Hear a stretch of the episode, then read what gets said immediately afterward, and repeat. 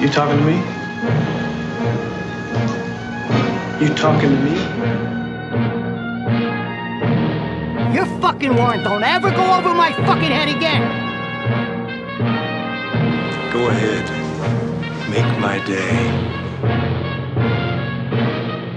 Any of you fucking pricks move! And I'll execute every motherfucking last one of you!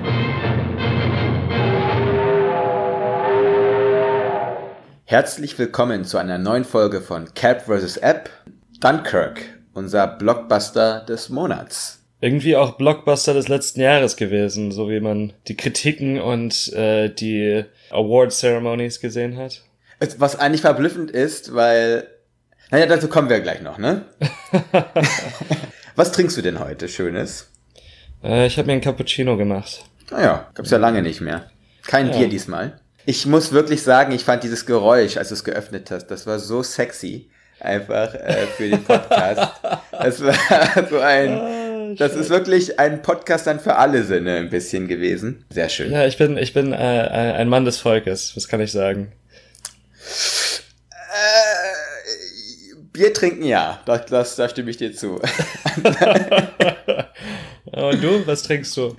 Einen Wein. Einen meiner Alltagsschmeichler nenne ich sie mal, die ich immer wieder mal gerne aufmache, von Max Müller, den Silvaner. Äh, schöner, schöner, knackiges Ding. Schöner, knackiger Film.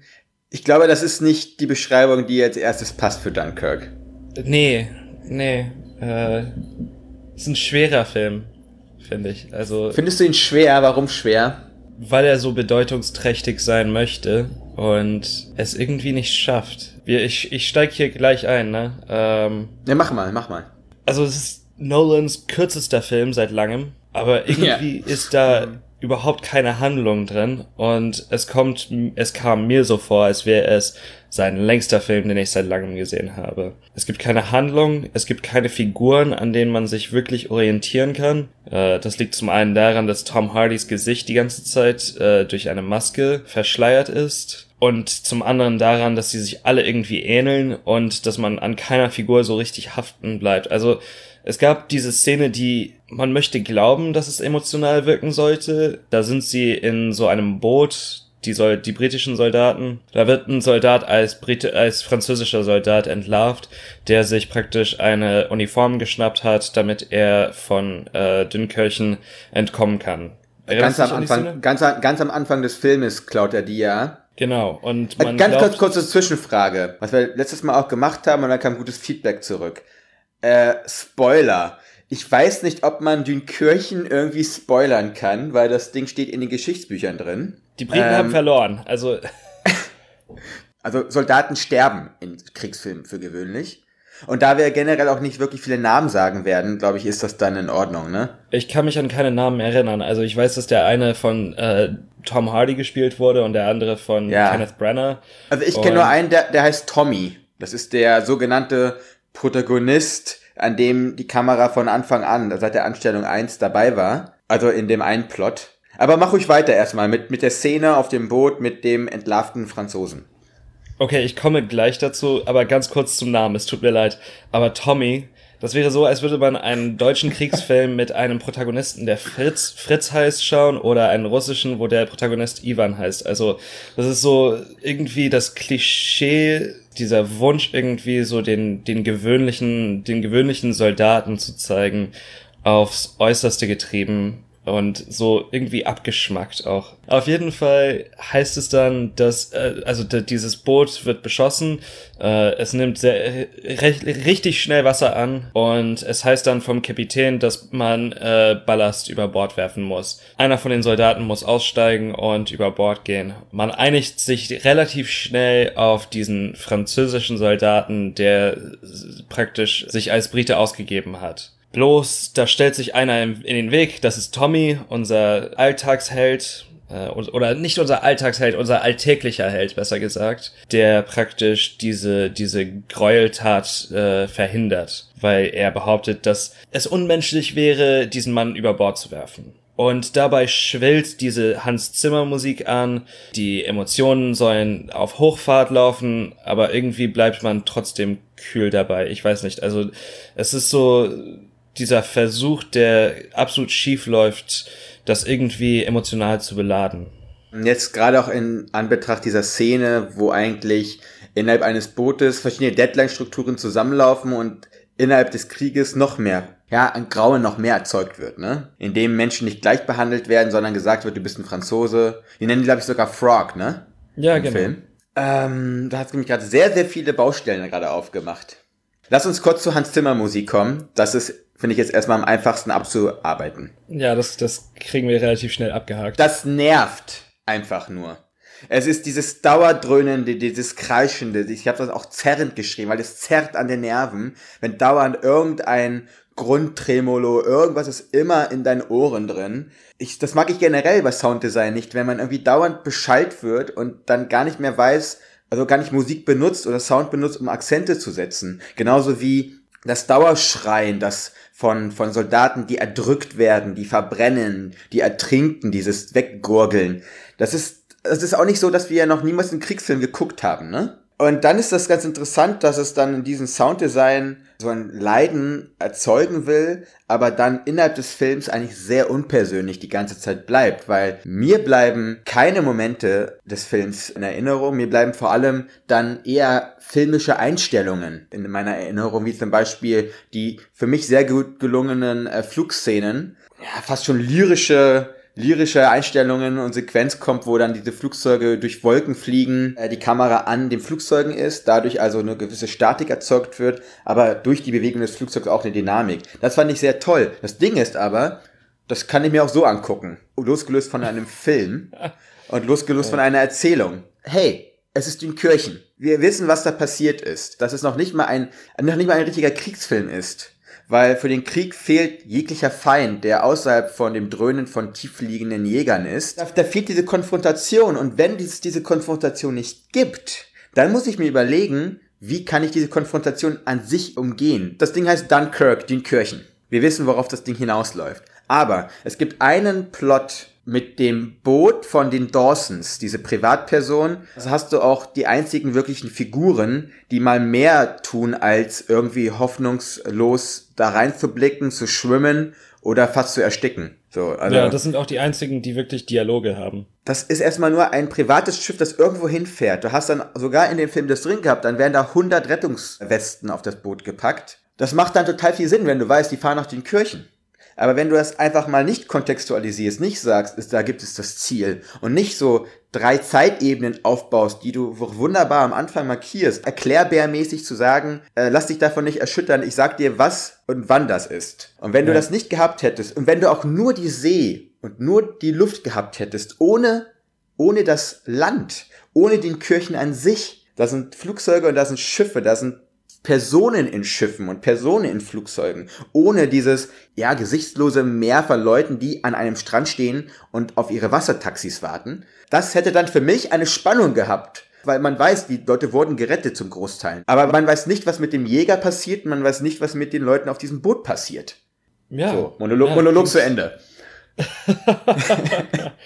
Das ist generell so das Problem, dass man, dass man als Zuschauer für dumm verkauft wird. Du kennst diese Spionage, also das wird meistens in solchen Spionagefilmen gemacht. Wenn es auf einmal heißt, man kriegt dann so die äh, Luftaufnahme von oben von irgendeiner Wüsten- oder Steppenlandschaft und dann kriegt man so äh, praktisch als wäre, würde man würde irgendwie am Computer sitzen und das eintippen so Ah, ja. äh, afghanisch-pakistanische Grenze. Sag doch einfach Mission Erzählung- Impossible, Mensch. Das ist Mission Impossible. Ja, Vielleicht Aber noch danach noch mit so einem Rad dann noch dazu, die dass danach das dann da steht. Wann, Genau. wo und warum. Diese Verortung braucht kein Mensch für die meisten Erzählungen. Als Zuschauer muss man überhaupt kein bisschen denken, wenn man diese Intercards bekommt oder diese, diese Untertitel, wo es dann steht so, Ja. ja, das verläuft in einer Stunde. Wenn man nicht zuschaut, dann wird man vielleicht überrascht sein darüber, dass die alle zusammenlaufen am Ende. Aber wenn man halbwegs sein Gehirn eingeschaltet hat beim, Scha beim Schauen, dann wird man schon irgendwann merken, dass das auf verschiedenen Zeitebenen verläuft. Diese ganze Faszination Nolans äh, mit Zeitebenen, mit Raumebenen, ich weiß nicht, das ist alles so. Äh, kennst kennst du diese Reihe äh, irgendwas für Dummies? Genau, ja.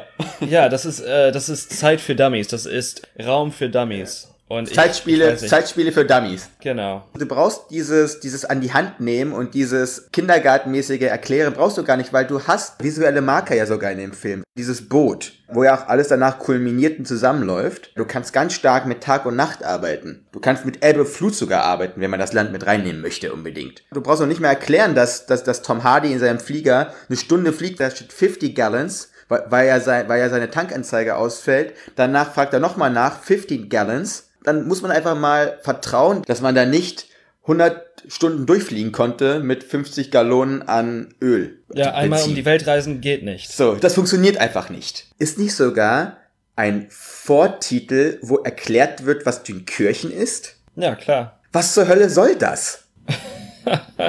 Das, äh, das andere Problem für mich ist, dass es nicht mal so funktioniert, als würde man zeigen, dass diese, dass das Kanonenfutter ist, dass diese Menschen irgendwie im Getriebe der Maschinerie aufgerieben werden. Wenn das das Ziel gewesen ist, dann wurde es meines Erachtens schlecht umgesetzt. Jetzt kann man sich natürlich fragen, wenn wir die ganze Zeit sagen, das ist kein richtiger Kriegsfilm, man weiß nicht, was das soll und man kennt die Prämisse des Filmes nicht, wie wir jetzt darauf kommen. Man darf nicht vergessen, in diesem Film schwingt ab dem letzten Drittel unglaublich viel Pathos mit. Auch dann wieder durch die Musik von Hans Zimmer, die dann einen noch schlimmeren, äh, noch eine schlimmere Biegung nimmt. Ja. Es ist genau dieser Pathos, der alles davor Geschehene ruiniert, wenn man davon ausgehen möchte, dass das eine kühle Aufnahme sein soll dessen, was es bedeutet, äh, 300.000 Menschen sinnlos aufzuopfern und sie dann praktisch in der zur nullten Stunde zu retten, äh, obwohl das selbst nicht das nicht garantiert war. Es heißt ja irgendwann, dass Churchill sich mit 30.000 zufrieden gegeben hätte.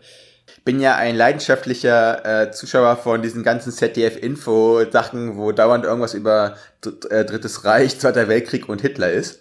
Ich gucke das immer sehr gerne so nebenher zum Entspannen. Klingt komisch, aber das ist, das ist tausend Jahre schon, weil das schon tausend Jahre irgendwie im Fernsehen läuft. Einer der Gründe, warum überhaupt diese Rettungsaktion so funktioniert hat, ist eben, weil der Sichelschnitt von Guderian und Co. durch Hitler persönlich aufgehalten wurde für mehrere Tage. Das wird kurz im Film angesprochen, glaube ich. Da heißt es, äh, dass, dass, die, dass die Deutschen nicht ihre Panzer verschwenden möchten, wenn sie mit ihren Fliegern die Soldaten aufreiben können. Komischerweise reiben diese drei Flieger, die es meines Erachtens im Film zu sehen gibt, von der deutschen Luftwaffe, also so wirklich ein Trommelfeuer sehen wir ja nie. Die hätten, wie gesagt, fast 400.000 Soldaten gefangen nehmen können. Und wir reden auch gar nicht davon, dass, dass die Franzosen diesen Sperrriegel mit ganz, ganz viel Leben erkämpft haben. Da gibt es so viele historische Punkte, die einfach hier nicht angegangen werden. Durch diesen Pathos entwickelt sich auch erst dann dieser Anspruch zu sagen, hey, historisch musst du dann ein bisschen genauer oder besser arbeiten, wenn du danach aber den Part, den historischen Pathos benutzen willst. Und das ist für mich ziemlich schwierig in diesem Film.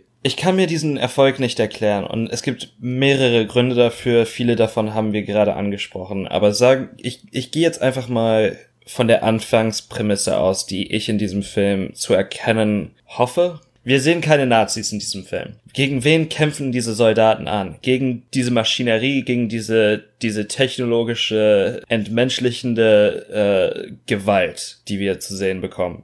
Äh, oftmals sind es die eigenen Schiffe, die dann praktisch daran schuld sind, dass die Soldaten ertrinken. Also nicht schuld, ich meine, das sind die Flieger, die sie bombardieren, aber an sich werden sie dann gefangen durch die Struktur, durch die Architektur der, der Kriegsmaschinerie. Richtig? Also genau, die Masse der eigenen Kriegsschiffe äh, bildet dann das Grab der Ertrinkenden. Ja. Und so wie ich diesen Film lese, sehe ich darin praktisch, es, es wird behauptet praktisch, dass dieses Grauen nur durch diese Technologie ermöglicht worden ist. Ich sehe darin praktisch so eine Gleichsetzung dieser, des technologischen Fortschritts mit der Entmenschlichung des Krieges.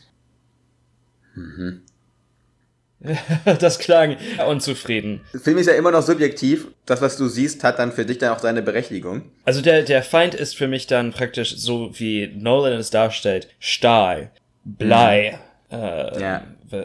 die, diese, diese, Was Dünkirchen ja wirklich war, der Schrottplatz, also eigentlich Schrott, der einen umbringt. Fliegender Schrott, wo da Menschen dahinter sind, aber erst durch diesen Schrott dich erst umbringen können. Dann die Bombe werfen Genau. können. Dieser fliegende Schrott wird auch, also die, die Piloten sehen, wir sehen ihre Gesichter nicht. Sie wirken wie Maschinen. Sie sind praktisch übergegangen und sie sind diejenigen, wo es, das sind die einzigen Momente, die wirklich ruhig sind in diesem Film, wo sie dann praktisch, und das sind auch die besten Einstellungen in diesem Film. Das haben, ich glaube, da sind wir beide auf einer Seite. Ja, wenn ich deine Lesart jetzt nehme, dann ist eines der letzten Bilder mit der, mit der brennenden Maschine von Tom Hardy ein noch symbolischeres, als äh, es an sich schon wäre. Weil ein Moment der absoluten Ruhe, ein, auch ein Moment des Friedens, in dem die Maschine, der Schrott brennt und lichterloh aufgeht, am Ende nur noch der Mensch übrig bleibt, der dann von wirklich nur dort sichtbaren Feinden, die aber nicht als Nazis an sich äh, ikonografisch gezeigt werden, abgeführt wird. Sie sind nicht mal scharf gestellt, ne? Und sie sind Schatten im Hintergrund, die äh, dann eben mit Gewehren äh, ihn abführen. Also dann in diesem, in diesem Kontext, ja. Ich würde noch eine alternative Lesart dazustellen, die ein bisschen pragmatischer ist. Vielleicht wollte sich Nolan noch einfach nicht damit auseinandersetzen, wieder Nazis zu zeigen im Film. Es, ist, es wirkt halt atmosphärisch dichter, wenn man irgendwie einen, einen, Krieg, einen Kampf oder einen Krieg ohne Feind darstellt. Dann muss man auch nicht schon wieder irgendwie sich um Nazis kümmern.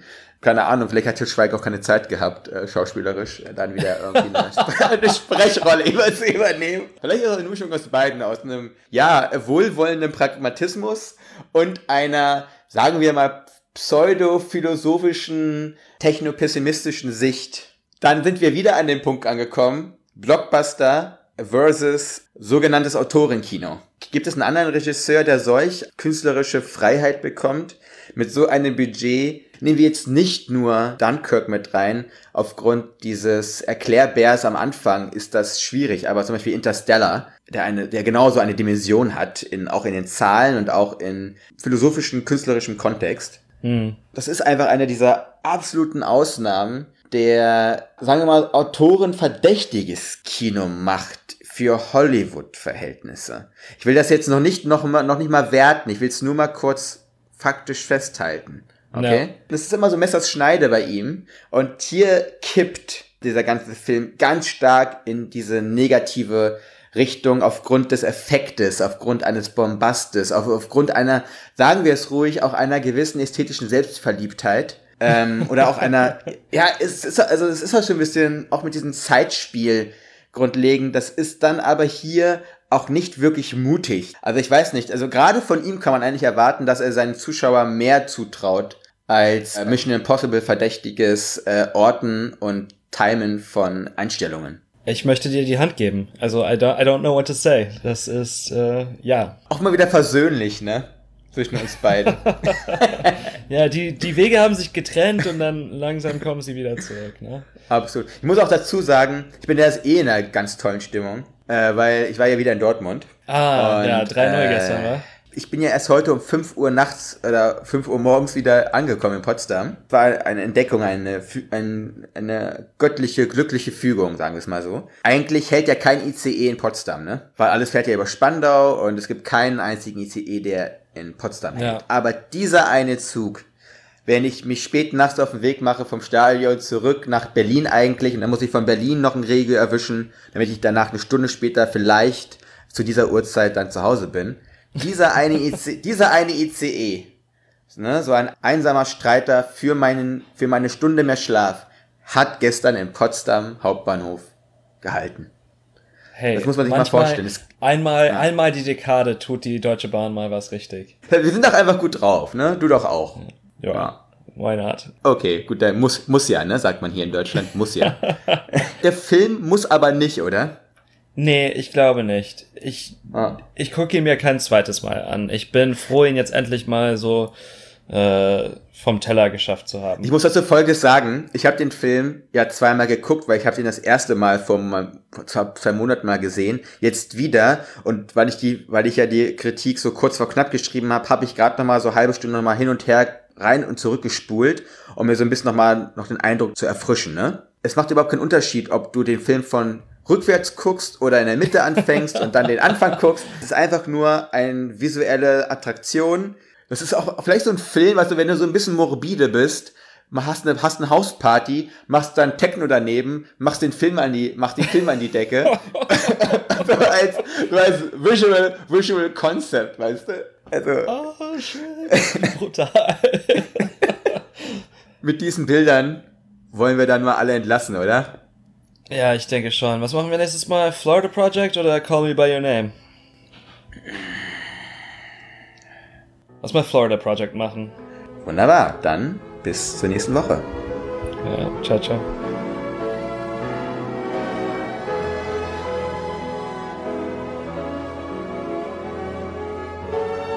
What do you want? You, you want the moon? Just say the word and I'll throw a lasso around it and pull it down. Hey, that's a pretty good idea. I'll give you the moon, Barry. Just shut up. You had me at hello. You had me at hello. You should be kissed and often, and by someone who knows how.